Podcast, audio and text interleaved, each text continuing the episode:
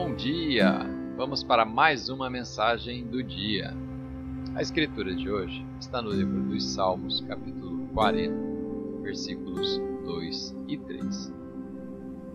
Tirou-me de um poço de perdição, de um atoleiro de lama, colocou meus pés sobre uma rocha e firmou os meus passos, e me pôs nos lábios um cântico novo, um hino de louvor ao nosso Deus.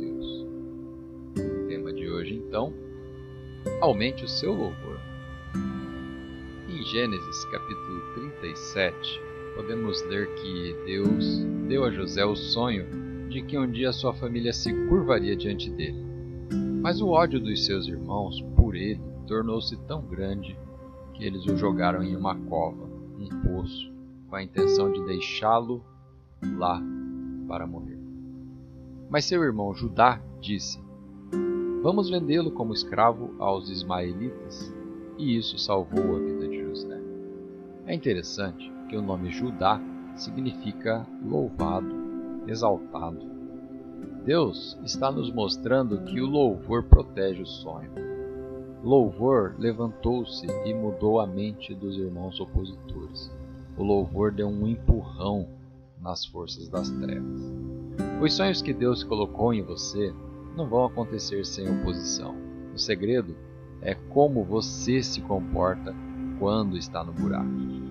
Quando você se sentir tentado a ficar azedo e começar a reclamar, tudo o que vai fazer é mantê-lo preso. Você tem que acordar o Judá. Quando você estiver no buraco, não reclame. Aumente o seu louvor e comece a agradecer a Deus por Ele estar mudando as coisas. Louvor trará você para fora do poço. Vamos fazer uma oração? Pai, obrigado porque os buracos em que me encontro nunca podem impedir os sonhos que o Senhor colocou em meu coração. Obrigado porque posso aumentar meu louvor e bendizer o seu nome por estar mudando as coisas. Eu acredito que o louvor vai me tirar do poço. Em nome de Jesus. Amém.